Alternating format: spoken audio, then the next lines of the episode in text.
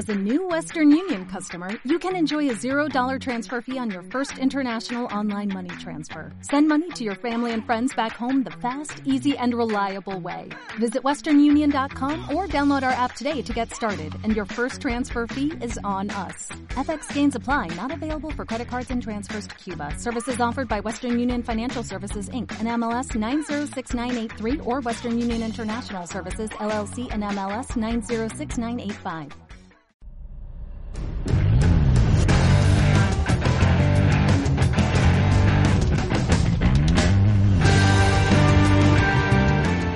Bienvenidos a su podcast de Alone and Insane, donde platicamos todo lo que nos gusta de esta loca pasión, la portería. Entrenamientos, consejos, guantes, ropa, personalidades, entre muchas cosas más.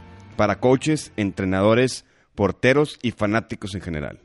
Hoy tenemos uno de los coaches más reconocidos de Estados Unidos en este podcast. Él es el fundador y director de la academia de BitCat, que está ubicada en Los Ángeles. Asimismo, es el director de la academia de, la academia de porteros del equipo de MLS Los Ángeles Football Club. Ha entrenado a divisiones inferiores de Estados Unidos, de la selección, y por último, para ponerle la cereza en el pastel, es ex profesional de equipos como el Carcelit United, Barnett Hot City y Yanil AFC. Este podcast será en inglés para facilitar la plática con Neil. Si al final tienen algunas dudas o comentarios, por favor escríbanos en nuestras redes sociales y con gusto lo vamos a aclarar en español. Ahora, empezaremos en inglés. Hi Neil, first of all, I have to thank you for taking your time to talk with us. It's an honor having you in this podcast. No, thank you. Thanks for having me. The, the basic idea of this podcast, Neil, is to talk about yourself, your history as a coach. Also, I want to pick your brain to, have, to get some ideas how to train a goalkeeper and how to run a successful goalkeeper academy. Are you ready? Sounds good to me. Perfect, perfect. Okay, first of all, where are you from? I'm from a small town in England, in the northwest of England, called Workington.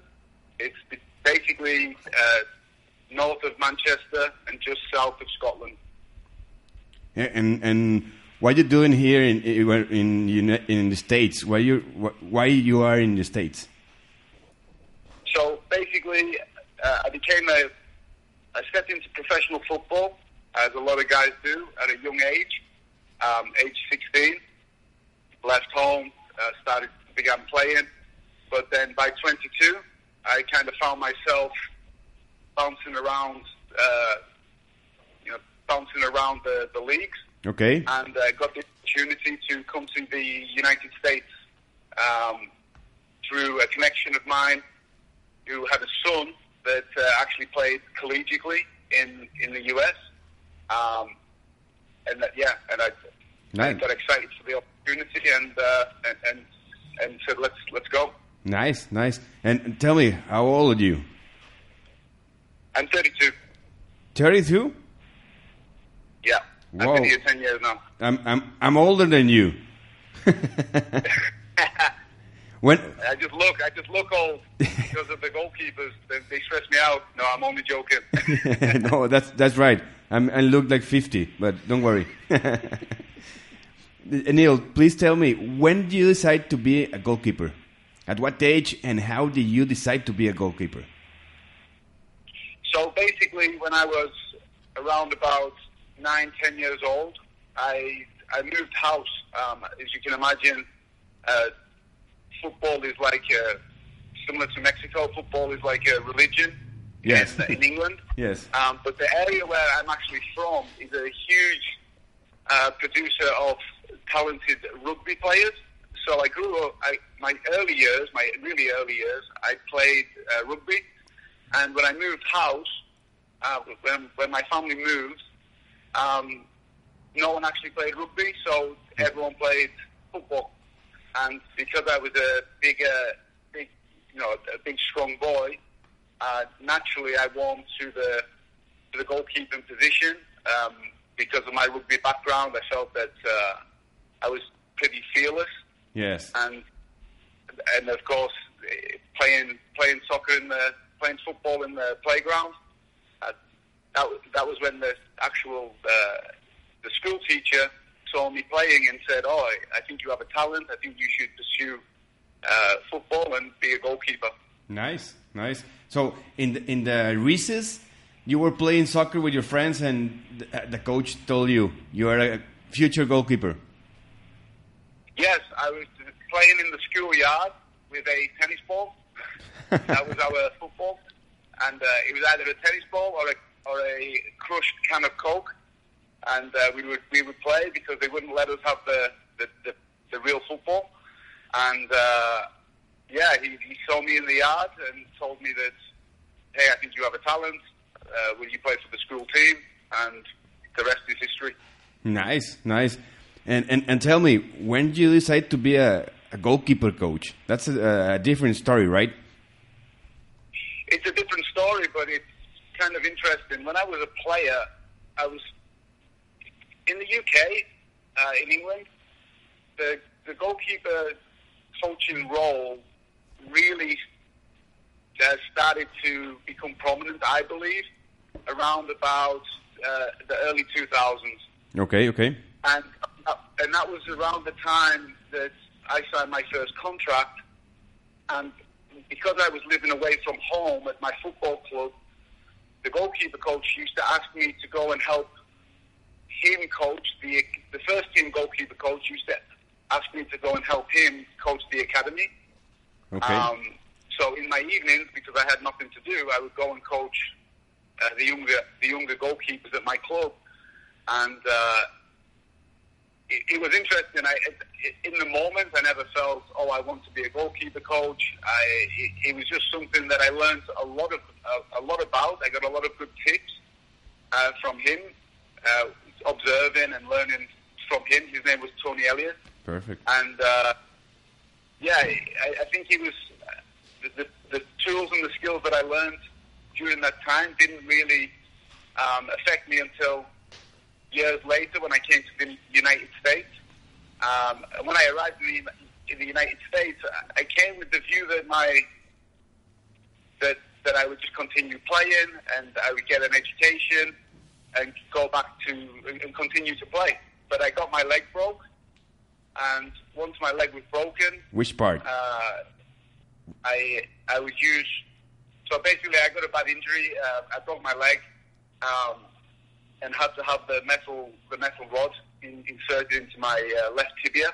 Ow. And uh, during that time, it was over one year before I could go back to the field again. So I would go and watch a lot of youth football in and around the Chicago uh, area in, in the US, and um, I could see that a lot of goalkeepers had been coached, but I felt that they'd been coached uh, to be training like uh, they were too robotic. I felt that they were getting training, but they looked robotic, and okay. so I decided to keep my. They, they either looked robotic or they had no training. So Okay. I, I seen a couple of players that I knew and uh, said, "Hey, let's train together." And I did it for free for a long time, and it was it was nice. It was a nice experience. We had a nice group of players, and um, in order to uh, to keep going with it, I had to become a, a professional in, as a goalkeeper coach. And Where where do you get the, the, the certificate, or where where do you get that that titles? So I was uh, very fortunate in, in England. Uh, they're very big on players' education in in terms of education within football. Okay. So I actually got my uh, coaching licenses, uh, my initial coaching licenses in the UK, whilst whilst playing, and the the union, they're called the, the PFA, the Professional Footballers Association. They basically cover the cost of that education. Nice. So I got that I got that certificate while I was playing, but never again. I never thought I would one day become a coach. It just came in years later when I decided I want to educate these players and I want them to see the world like I have, and I want them to have opportunity and obviously getting familiar with the United States uh, structure that they can get school for free uh, if they get a scholarship or if they're fortunate enough to go professional, Yeah. um, they, they get to see the world, you know. And yeah, I think that my my biggest objective when I when when I went to the field, Yes. uh, it was it was out of uh, I, I identified that there was so much talent that even though they might not have all been performing at the level that I believe that they could, I seen so much talent, and that talent de- deserved an opportunity, and that's why I decided I wanted to become a goalkeeper coach and to get the title of goalkeeper coach. Um, I started off uh, with a couple of present myself to a, a, number of small um, amateur uh, teams in the Chicagoland area, and uh, obviously that's when I got my experience dealing with uh, larger groups of goalkeepers of various ages, and and getting Nice. familiar with the process in, within the US. Nice. And Neil, tell me. So you are in Illinois, in Chicago, and you're Right now, no, Oh, in in that time of history.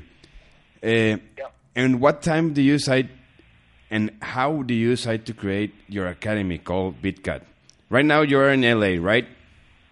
yes, correct. But that Yeah, ti- in in that part of your history, you are in Illinois, and I believe that uh, from my I studied you, your history, your page, and your social media. I believe that you begin in Illinois, right? Correct, correct. So basically, the Big Cat goalkeeping. Um, well, first of all, the name stems from a joke. Um, when I signed, when I signed to go and play with Hull City Okay. uh, in England, yes. The, the, the team is actually called, uh, the, the, the nickname of the team is Hull City Tigers uh, at that time. Okay. So in the newspaper, in the press, it said, uh, and my nickname, going back, because my name's Thompson, my nickname is Tomo. So everybody called me Tomo, and then I went to Hull City Tigers. So in the newspaper, it said, Tiger Tomo goes to Hull. So it was it, a lot of people made fun of that uh, headline in my in my, my local area. so when I went, whenever I would go home, people would call me Tiger because of the, the, the newspaper, and somehow that evolved into me being get like with friends and teammates calling me Tiger or Big Cat. Nice. And then when and then when I came to the states and after the injury, and I decided that I wanted to uh, open my own goalkeeping academy. Uh, and the reason why I wanted to open the goalkeeping academy was purely because I said to my players that long term it would not be sustainable to keep to continue to do this because at the time I was doing it for free. Yes. In Europe, people Yes, yes. don't typically pay for football training. So it was actually the, the parents of the players that asked me, hey, we want you to continue. We think you should start charging us to uh, to train our our players, our children. So that's how the academy started. That the name the name came because of a joke, and every other name that I tried to think of, I tried to think of names using the word elite or professional or Yes. uh, advanced. You know, all of these these names that uh, have prestige. But at the end, I had to I had to remain uh, true to myself. It was a, it was something that was personal to me, and I wanted all of my goalkeepers to be called Big Cat. Because Nice. I feel that if you can make the player feel invincible and that they're bigger than what they are, they they have confidence. And I want all the players to have confidence. I want they should play with no fear. They should play with love and desire to to achieve whatever they want to achieve in life. Nice, nice. That's a that's a great story, Neil. And and, and what year did you form Big Cat Academy as a formal academy? Do you remember? So, yeah, we we started the process in 2010. Um, during that time, it was a trial period because uh, I still had a broken leg. I couldn't. I was still uh, on the sticks, on the crutches, uh, because, because of my leg. So I didn't want to launch the academy officially in 2010. Um, summer of 2010, I began to be able to move a little bit better. And then January 2011, we opened uh, Big Cat Goalkeeping officially Nice, nice. In, in Illinois, right? in Illinois. Oh, perfect. So your story is, I have to tell you, is basically the same as I. I started my my goalkeeper academy. For around two years, I was giving goalkeeper classes for free. So I can feel your heart, man. It's the same as, as mine. and, and That's nice. That's nice. and, and Neil, tell me, uh, I believe you have the gloves for goalkeepers, your own brand, right? Yeah, correct.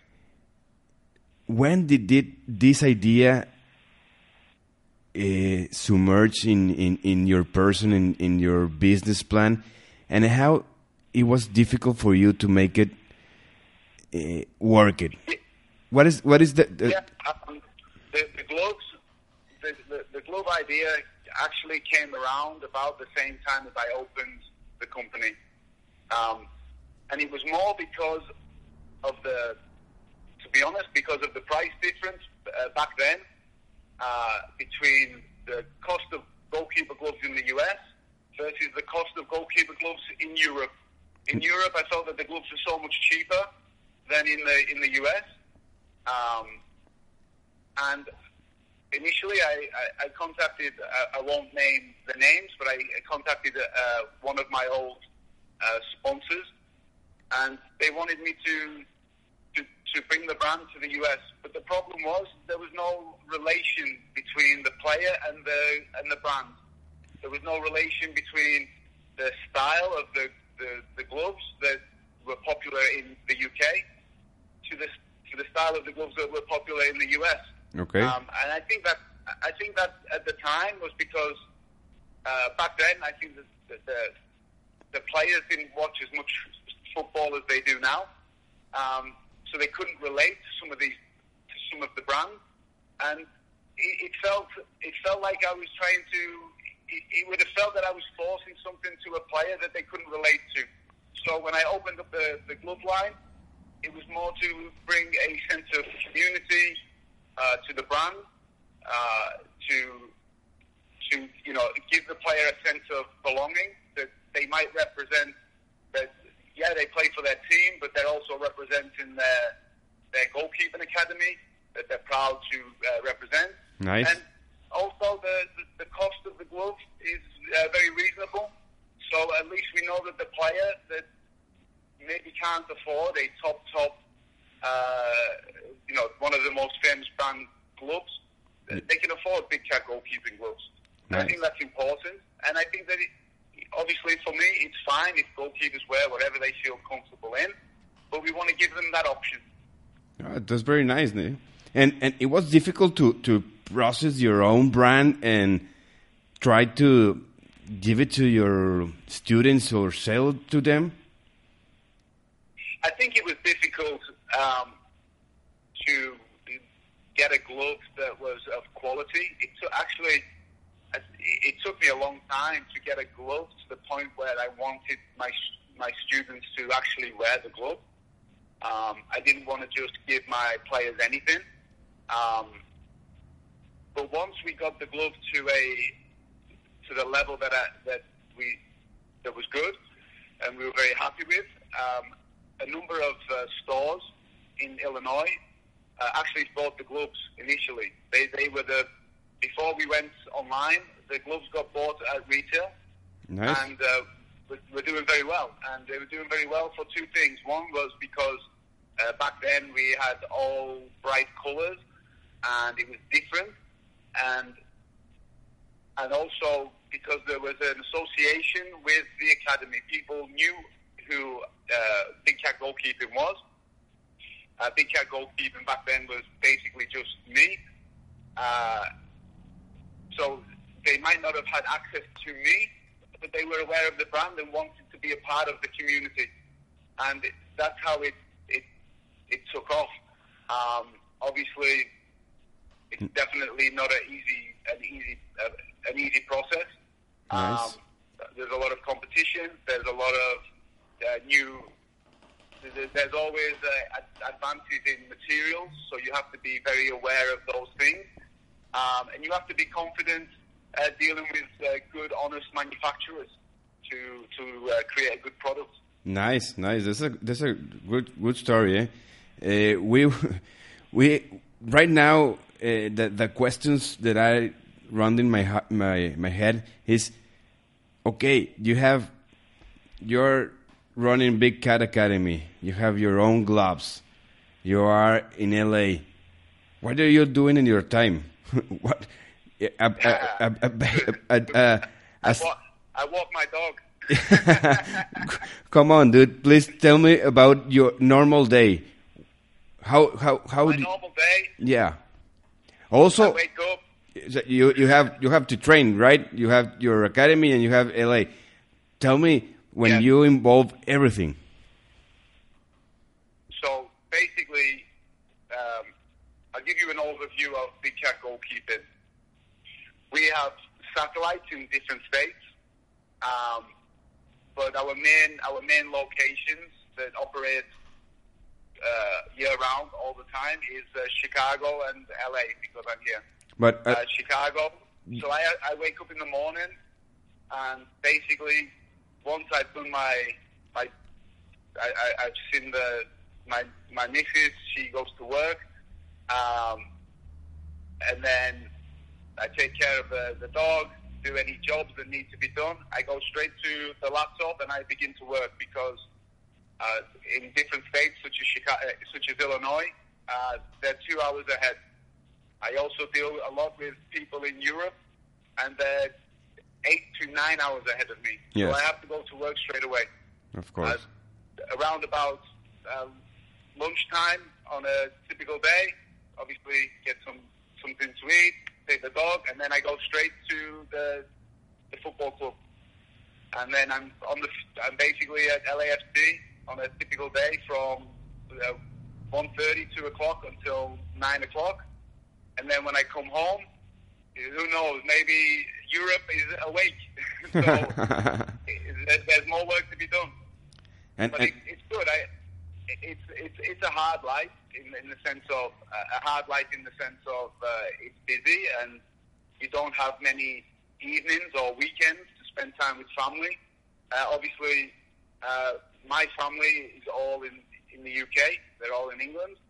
Um, okay, so trying to keep, you know, trying to keep a balance between work and family can be difficult. yes, Uh, but but no, it's. I think that it's a job that's fueled by passion and a desire for other people to succeed.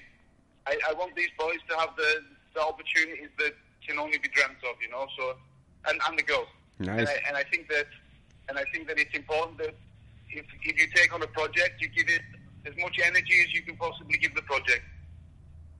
yes. That that's the the the keys for, for success, right? I believe so. And, and Neil, tell me, you're you're just talking about Big Cat, and you have uh, like uh, different cities that that have the name Big Cat, right? Correct. How many do you have? Right now, we're operating in Florida and Nova Scotia, Canada. We were operating in, in uh, Indiana, but our coach just relocated to uh, San Francisco. Uh, so, so we'll be we'll be looking to do some events uh, up in Northern California, um,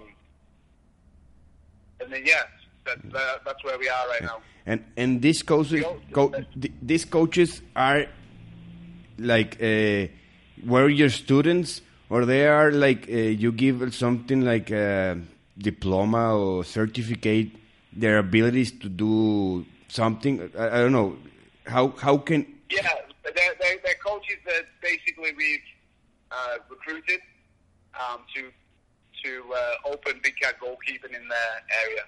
Um, some some have applied, and uh, others we, we headhunted. Like for example, one of the one of the coaches in Canada worked with uh, on the female side with the Canadian national team.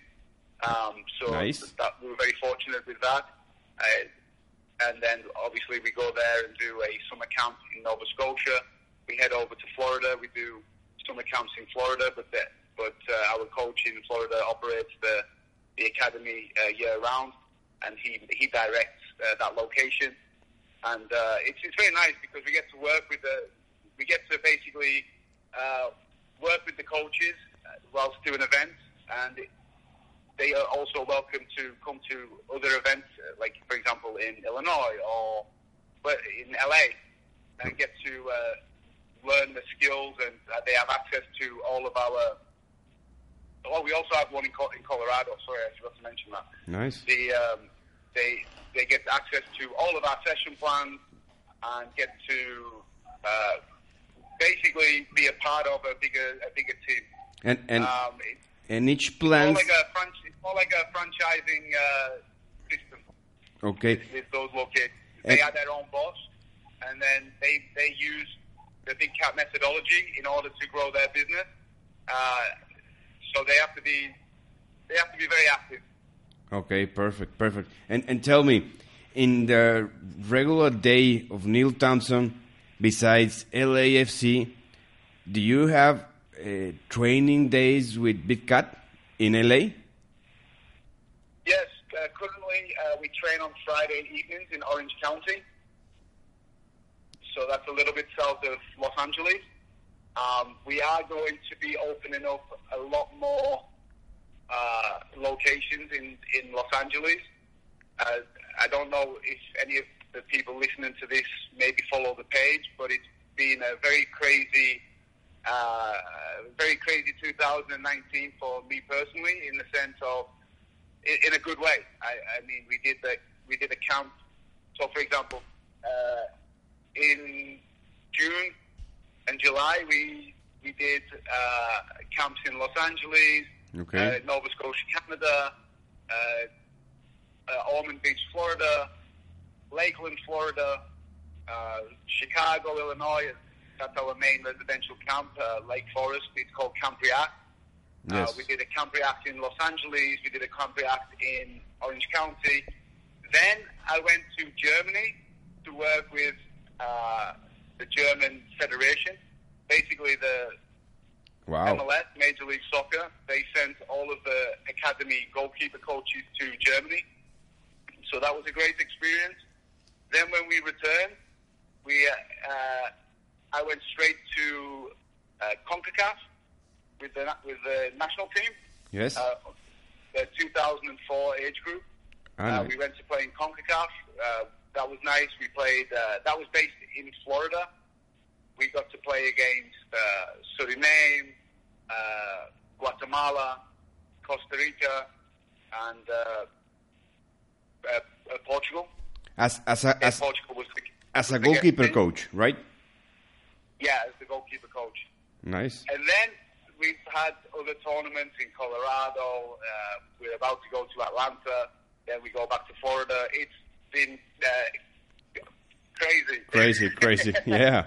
Wow. Congratulations, man. It's, And it's then I just came back from Poland. I was in Poland uh, two weeks ago. I was in Poland with the 2005 national team. wow. That's that, we, that's yeah, so that was nice. We got to play against uh, Iceland, uh, Poland, and uh, Russia. that's amazing, man. That was nice. Congratulations. So, So I tell I tell my people in Los Angeles, please, please be patient. Uh, we're gonna host a lot more events. Uh, we just need a little time. In Chicago, it's different. In Chicago, we operate uh, every uh, every day. Uh, we work within different. Uh, my coaching staff they work within different clubs around Illinois, and then on the weekends we have a, a session uh, early morning on a Saturday and early morning on a Sunday, and with the view that because of the time, it doesn't clash with any games or have any conflict, and the goalkeeper gets to train because obviously in Chicago it, it snows and it's cold, yes. so the training resources are limited. So we we decided that we wanted to offer a year-round goalkeeping program uh, where the goalkeepers can go and sign up and and uh, get good good quality training. Um, and we've got a couple of our players that are training there, are, getting ready to go to Europe Uh, the older guys are getting ready to go to Europe because they, they have a number of teams that are interested in our players. Nice. That, that, that's that's great, man. Congratulations. Thank you, thank you. And basically, most of our uh, audience, the, the the people that hear me in my podcast, they are uh, goalkeeper coaches, and many of our questions that we receive in our social media, they ask they ask us, please uh, do a podcast with an academy or different academies so we can understand how they make this a way of living like a business and how they begin so the the next part or the or of the podcast i have to ask you that part so we can pick your brain and have some ideas and different coaches that are hearing hearing us they can make their own academies, their their own methodologies. So the first, the first, the first, the first question that, that I will ask you is, what's the basic idea or objective of Big Cat? The basic idea of Object or, or, or the the main goal of Big, Big Cat. Uh, the main goal, and I think that the reason why uh, we have been very successful, is because the the objective uh, was to connect, was basically was to bridge the gap between the amateur uh, grassroots player, youth player, to the professional game. Okay. And because we set the, the we set the standard so high with the vision that if they don't make it professional, we get them all into college, and people uh, people uh, warm towards uh, results, and we have results, and it took a long time to get results. So you have to be patient. that's Yes. that's the, the. It, it's a project. Every every player is a project, right? Yes, yes, yes. You have to you have to see the vision, and once you have the vision for that player, you have to uh, convince the player to believe in the vision. And you, but then the most important part is you both have to execute, because if you don't execute, you, you fail. Either the player fails or, or you as the coach fail. You have to execute. You have to get results. If you don't get results, you're done. It, it, it, it's so important. I can't stress how important it is to make an impact with a player. Okay, perfect. And, and and tell me, what do you think is your methodology of the academy? How do you can describe the methodology of the the, the academy? G, big Yeah, so yeah, so our methodology is basically uh, based around decision. Uh, we believe that the that the player should train in a in a way that they understand why they're doing what they're doing and when they're doing it. Um, they, they, they, the training the, the training should always uh, translate uh, seamlessly into the game. Okay. Um, we, if you watch any of our sessions or anything like that, you'll see that a lot of the actions are 99% of the actions are the, the ball is struck from the floor. Um, typically, we take a touch before we shoot the ball. Uh, if we want the goalkeeper to move from one place to another place, they don't just move. The, the ball has to move uh, because the goalkeeper in a game only moves if the ball moves. Yes. So, it, you know, without, we, I could speak for three hours on, on this. No, no, no. Don't worry. That that that's the that's the thing that we believe is gonna help everybody here in this post Be- be- because uh, you have a different method of training. I, I see you your videos in in social media and Instagram, uh, and you have a different way training goalkeepers that we used here in Mexico. So Yeah. it's it's is for me personally, I can talk for me, it's very, uh, I don't know how, to say it in English, it's like uh, nutritional for my development to see, to talk about goalkeeper training with different coaches. So, perfect. Please uh, go ahead and you can talk about this type of uh, training that you use because this is gonna help us a lot. So I understand that uh, that your methodology of the training is also, is basic decisions, right? Decision as a goalkeeper during the game. And Correct. how do you process how can you deal with a like the camp react that i see you are working about with 30 35 goalkeepers at the same time how can you Yeah. make that training over decisions with that kind uh, that, that amount of goalkeepers Well, first of all, obviously we have a lot of staff, right? We, we bring in a good we bring in a good staff um, Okay, perfect. to facilitate to facilitate the session. Um, then, what I would say is, and the reason why I personally like uh, dealing with uh, a, number of goalkeepers, and the reason why I personally like that, uh, as opposed to working individual, is because we can create so many more scenarios. So a, a good example would be if you have six goalkeepers. Uh, so to answer your question, if you have 30 goalkeepers, six goalkeepers is that you know what's that? Uh, five five groups. Yes. Right. Five groups of six. yes yes Uh, we can make a lot of we, we can make a lot of uh, decision based training uh, doing three v two against the goalkeeper. You know, so there's three forwards, two defenders, and a goalkeeper. Now the goalkeeper has to manage the two defenders, and the the, the, the forwards have to move the ball.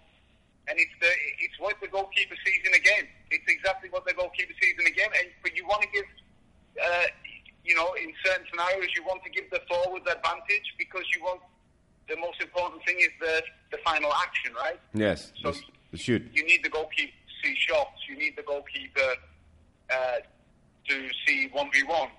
You need the goalkeeper to actually get uh, crosses, but make a decision whether to come off the line or to retreat to the line.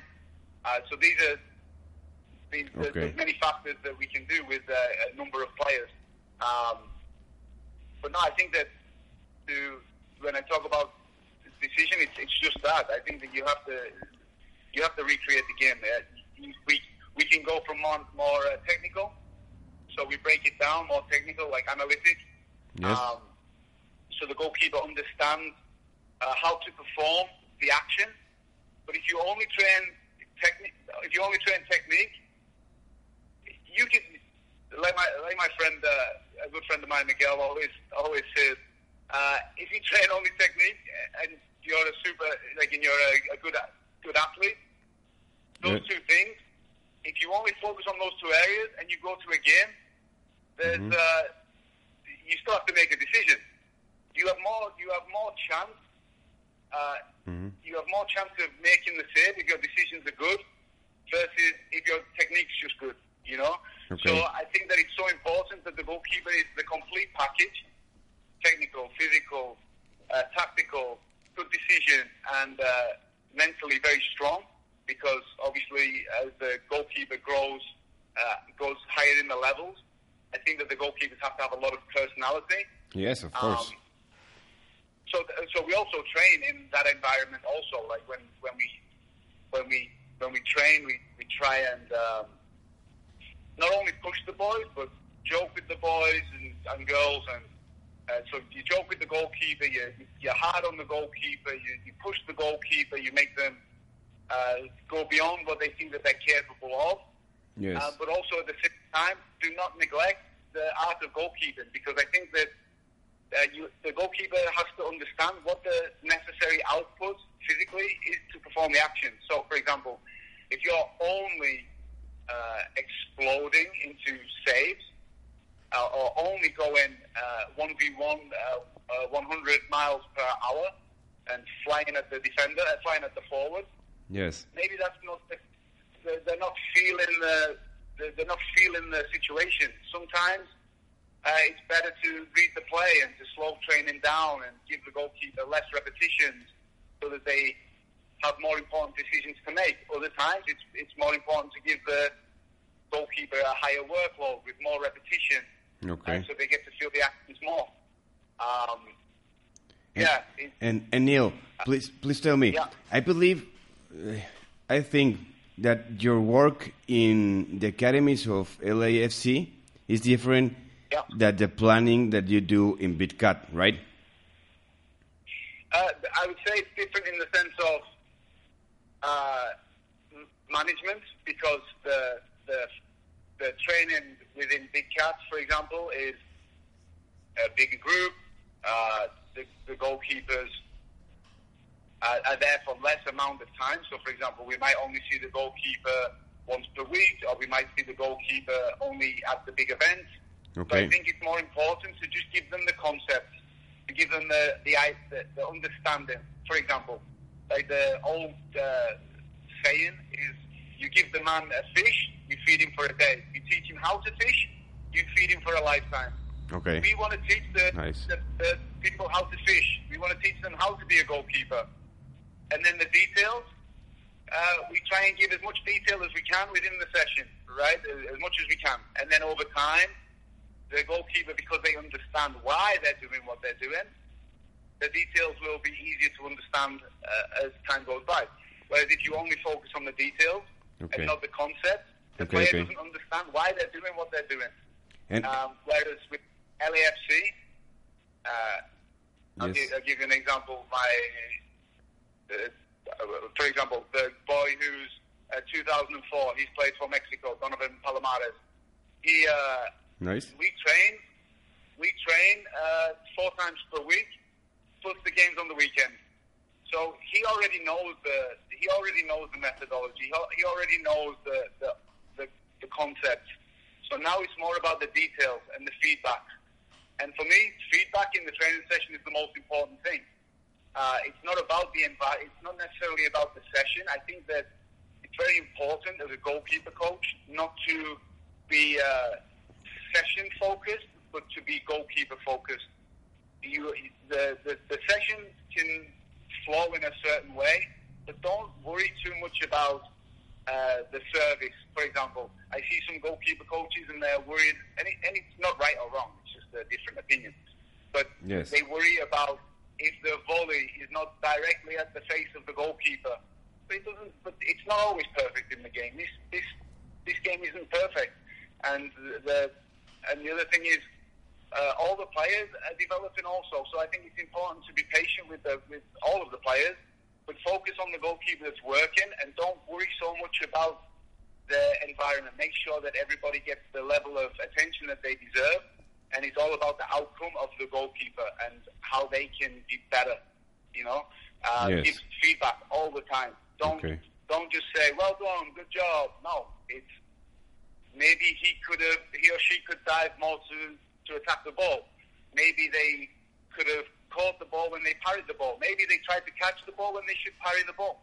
But don't worry just about them making the save. Worry about give them the feedback that allows them to be the best that they can be, but don't uh, stop the session every time because I think it's important that they get many actions and you, uh, they get a lot of feedback, and over time they'll improve with with the teachings. Okay. And and Neil, the the goalkeepers that you have in in in, in Big Cat, they are at what age? Uh, they are teens. They are pre-teens. I don't know. Big cats all over the place. We have uh, all the way down to the little ones, the 2010, and uh, Nice. They, our sessions on the weekends, they, we stop them at U18, so like 2001. But we actually have goalkeepers. You know, we have 23, 24 year old goalkeepers now because we've been doing it for a, a long time. So we still work with those goalkeepers. They, um, we still feel like they're very much a part of what we do. I think that they create the vision for the uh, and they're inspiration for the younger goalkeepers. Yes. Uh, you know, I think it's, I think it's important that you keep uh, the older players around the environment because, first of all, for me personally, I, I care about those those players. Right? If we have a we have a 20 year old goalkeeper, it means that I've maybe trained him since he was uh, 12 years old. You know, Yes. 10, 12 years old. So I have a good relationship with these goalkeepers, and uh, we want to, you want to support the goalkeeper throughout their career, Uh, you want to support the, but also you want to give uh, inspiration to the younger goalkeepers because the goalkeeper that is, uh, even the top goalkeepers in the world, all started as a novice, right? Yes. Everyone started as a kid with a with a ball, a pair of gloves, and a dream. And Yes, I yes. think it's important to tell the kids that, you know. And, and, and tell me, I believe, well, okay, let me talk about my academy and, and please give me, you, how do you do it in your academy? Here, here in our academy, we have like uh, six year olds until 30, 35 years old, okay? We Ah, very nice. we we try to different each training by group of ages. Like under eight years old, we work uh, different styles, different uh, not not styles, different training, different styles training, but with the same objective. But over nine, ten years here in academy, we work a different uh, pace, a different uh, work. We demand more of our goalkeepers. How do you different your goalkeepers and training for each gro- group? So, for the, for example, I, I believe that the the, the, the the concepts in the in the moments are the same. So, for example, if it, we're working on shot stopping inside the box, there's certain uh, things that we encourage. For example, if the the goalkeeper should reduce the space to a point and then hold position because if you know if you've got reduced the space too far, it becomes a one v one. I think that there's certain things that the goalkeepers have to be aware of, right? Yes. At any age, whether it's Yeah, yeah. a baby to uh, to a, a man. But the the level of the level of uh, detail uh, becomes more intense as they get older. I think in the younger Okay. age group, for us, it's more important that you give them the again, you give them the concept, you show them how it should look, and then you create a lot of. And I'm talking about the little ones, right? So like uh, eight years old through through ten years old, right? Yeah. Um, for me, in, in maybe through 11, 11 also. Right, so eight through eleven. I think for I think for those age groups, you have to be more focused on letting them uh, explore a little bit. You know, you give them the concept, you let them perform the action, uh, give them some basic technique, but don't make it too predictable. For example, that's why I don't stress about the service because the goalkeeper needs to see. Uh, it's difficult over a podcast, but uh, Yes, yes. for example, if they pass the ball to the right, if they're making a save to the right hand side, uh, we shouldn't be putting the ball in the exact same place every time. We should let the kid, the other kid should serve the ball because then it's not perfect. And then that way the goalkeeper gets to experience uh, different ranges of the pass and it's unpredictable. Even though they know it's predictable because it's going to the right hand side, it's unpredictable because they don't know how good the, the service is going to be from the, the other child. Ah, right? nice. So they get they get to experience uh, many different situations. Even if you only train that action for uh, one minute, maybe they've had 10, 12, 15 passes to their right hand side, all looking slightly different. So the goalkeeper gets to see many actions. So as they're younger, I think it should be more. It should be more. or- The, the session should be more organized in the sense of the coach needs to create an environment where he knows that the, the, the goalkeepers are staying on task. But I think it should be free in the sense of don't worry about the service so much. Don't worry about the little details. Worry about the bigger details. So, for example, uh, if your focus is the goalkeeper in shot stopping, the goalkeeper coach should worry more about is the goalkeeper attacking the ball. So, you know, don't just explain it. If the goalkeeper is diving backwards, you have to correct that. If Yes. the goalkeeper Okay, okay. um, is not leading, not diving to the correct side, uh, it needs to be corrected. But let them have some freedom. Don't make it so robotic. So, uh, some nice games like goalkeeper wars. That's a, a nice one to play with the young ones. Ah, okay. Uh, handball, right? There's a lot of things that we can do the, the goalkeeper the, the goalkeepers see many actions in a more free setting, but obviously we still need to give them the the analytic and the, the, the, the technical breakdowns just so they have the tools necessary to go into that training. Uh, with the older ones, uh, we, we we start then focusing a lot more on the on the you know the, the, the tactical side. You know, even because of the way how academy football is right now in the United States, Yes. and every team wants to build up. Uh, they want to build out from the back. We have to give the goalkeeper tools to build up, right? So, uh, from a technical standpoint, we get the goalkeepers to stand with a very open body position so they can see the field. Uh, for because of the build up, and we typically build up against the four-three-three. Uh, we need the goalkeeper to recognise where the number nine, where the number nine is. If the number nine's in the middle of the of the field, Yes. the, the, and putting pressure on the goalkeeper, the goalkeeper now has to slide into the same channel as his uh, defender to receive the ball, and depending on the position of the nine, uh, changes the depth. Whereas if the nine is pressing the player with the ball, maybe the goalkeeper can stay more central to play the ball out uh, to switch the point of attack on the other side. Okay. So I think it's very important that we start implementing the, the, those tactical things around about that age, you know, like the, from 12 onwards. But it gets more in depth as they get older.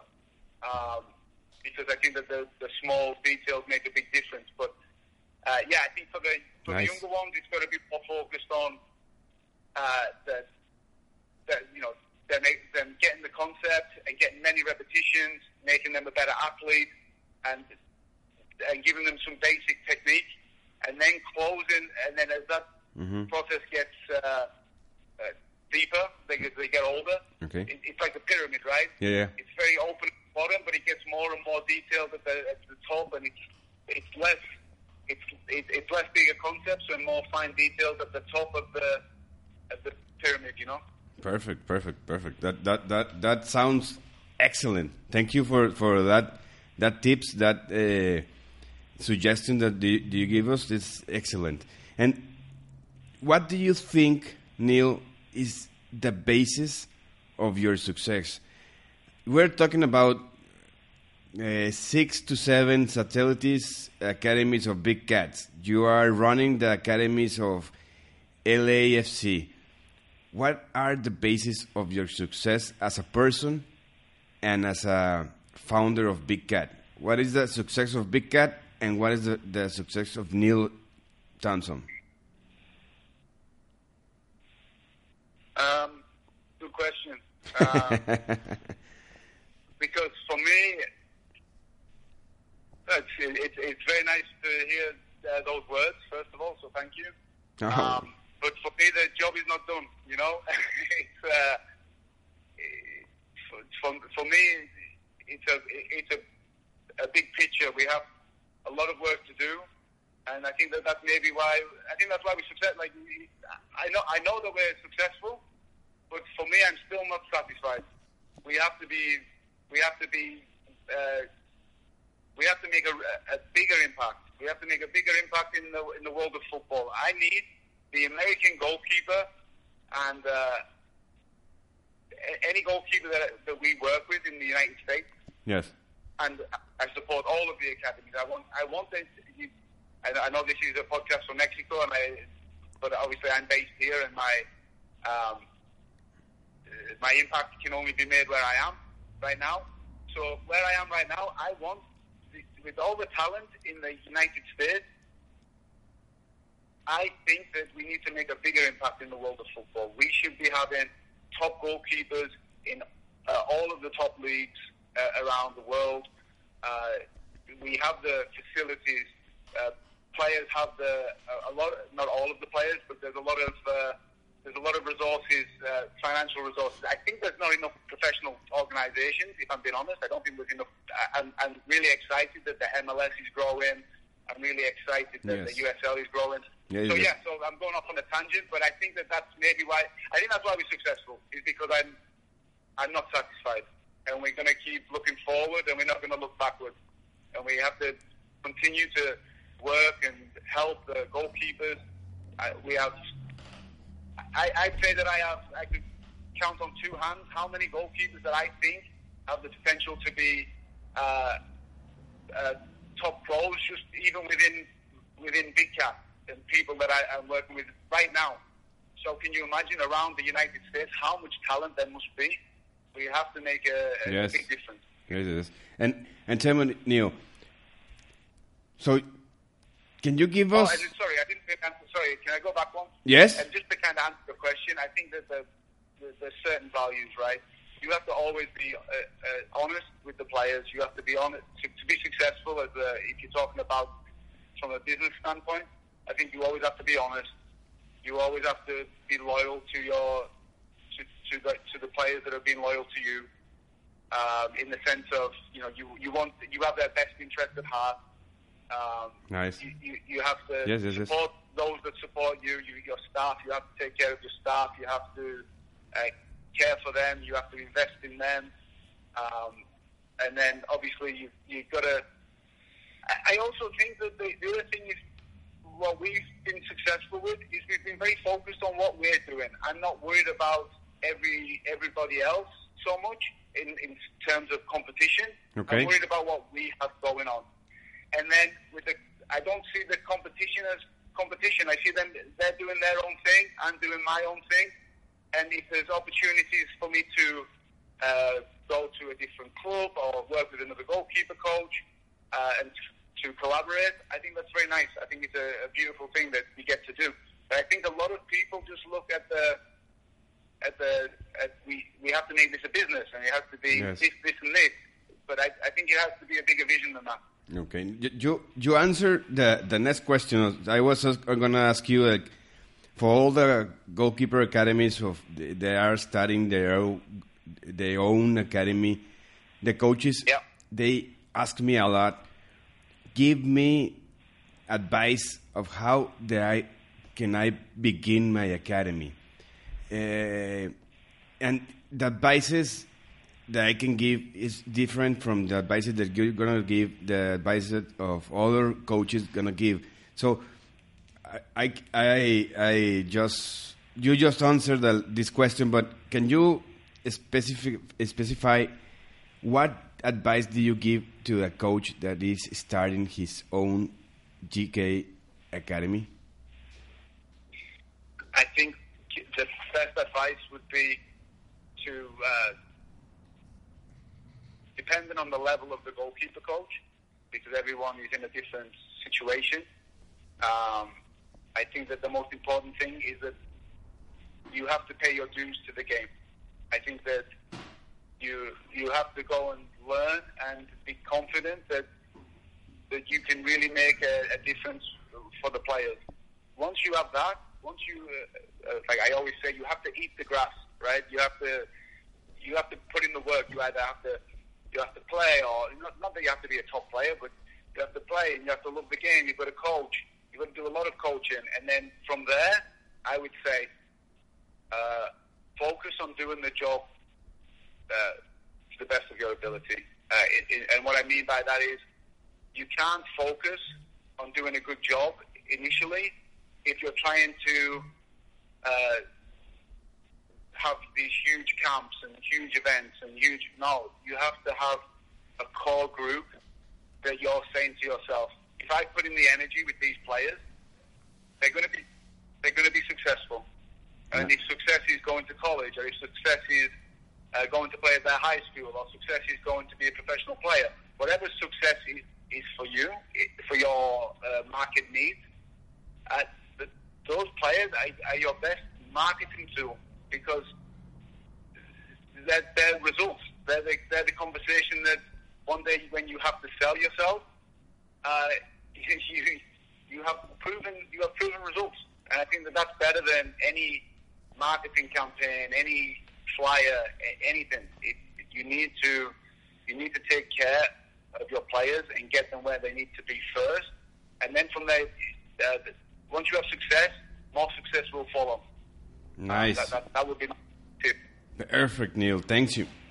So we're gonna finish this podcast with a kind of exercise we do with all the, the guests we have here. So you have to answer the first thing that comes in mind. Okay, it doesn't matter if it's a word, a sentence, adjective, verb, whatever, whatever you can in first in mind. Okay, you can. Okay. You can you can, you can take your time, but you have to be honest with yourself and honest with the the audience, right? Yeah. Perfect. Please tell me your top gloves of all time. BCGX. Which which Our new glove. ah nice. and the next the, the next question is the top glove right now will be the same, right? Yeah, Big Cat Goalkeeping, BCGX.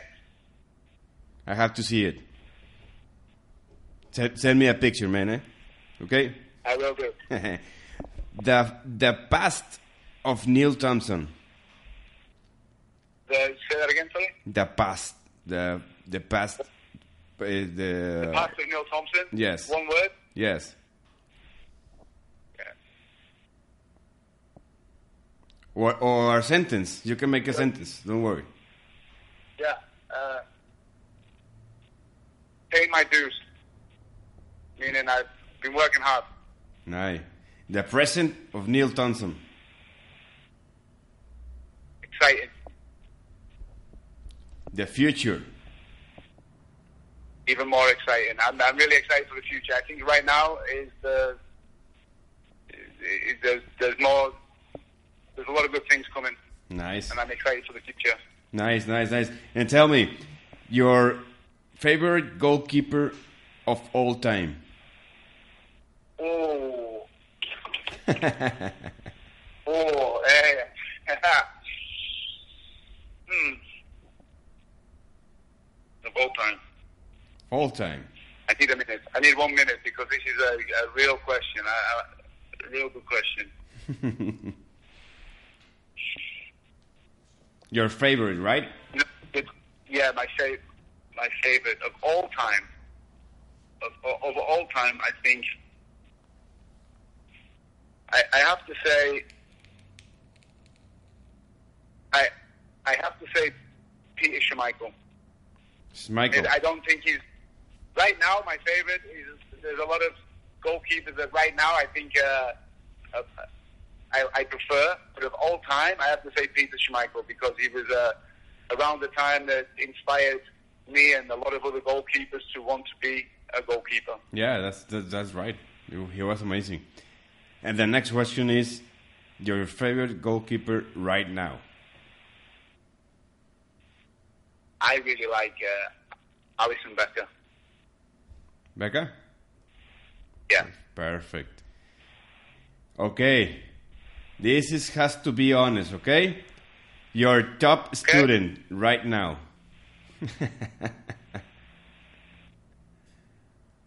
Anthony Campbell.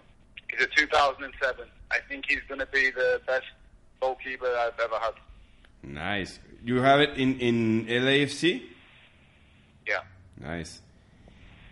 From all And I've your really good goalkeepers, but right now I'm so excited for this boy. Nice. From all your coaches in Big Cat and LFC, FC, which is the number one of your coaches?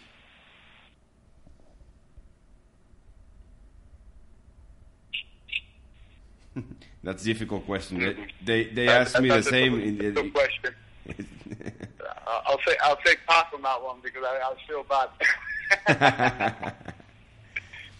if if if you can choose from a penalty shot or a shootout, what do you choo- choose? if I can choose a penalty, if I No. can choose a As- penalty shootout or what? No, no. If you are a goalkeeper and you can shoot, choose between a penalty a penalty shot or a shootout, what do you choose? Uh, shootout meaning there's like five penalties.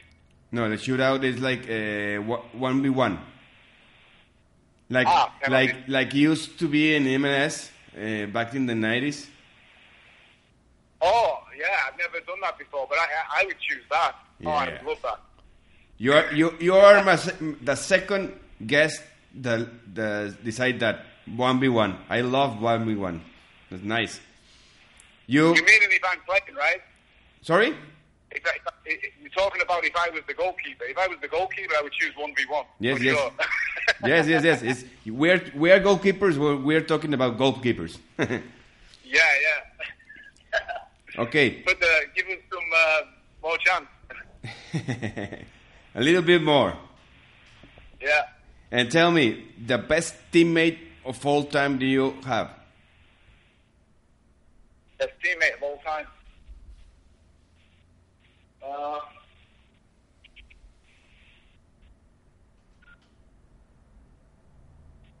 you know what? I, I have to say, there was a guy called uh, Daniel Dillon. He's not the, he, he wasn't the player that went on to do all the great things, but as a friend, uh, as a friend for life, I, I'd have to say him.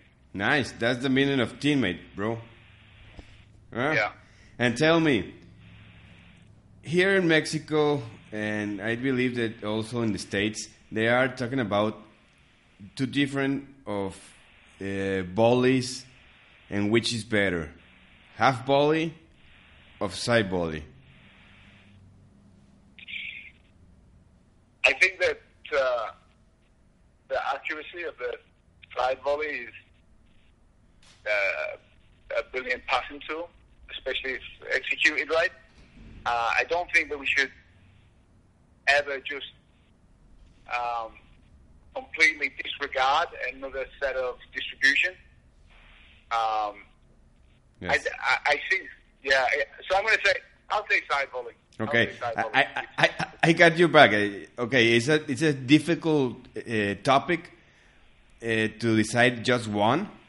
We ha- we have to work with uh, different distribution methods, but from high, uh, so from half volley to side volley, you decide side volley. But we have to work different uh, methodologies, right? Yeah, I, I believe that the just that is that I believe that the goalkeeper should be like a player of golf. He has a bag of different uh, clubs to do different types of distribution, and that's what he, the, the goalkeepers need. They need all the all the clubs. The more clubs they have, the better. Perfect, perfect. And the last question: If you're gonna play in your club or your uh, academy in a tournament, will you choose long pants or short pants? Uh, say that one more time. If you're gonna play, you're gonna not train. You're gonna play. You're gonna play with the club. Yeah. Okay.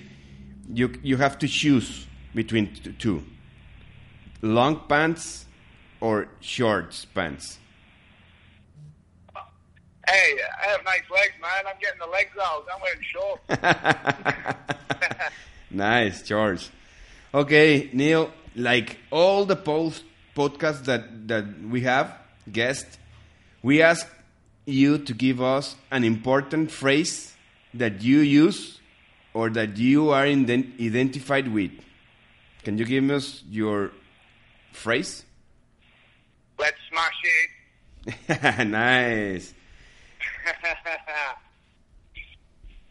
Uh, Neil, so thank thank you for your time with this podcast. We are humble with your uh, time and with your honor with your all the the concept that you give us.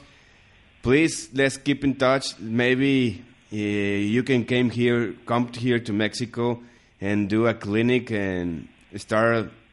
I don't know this crazy passion that we have here.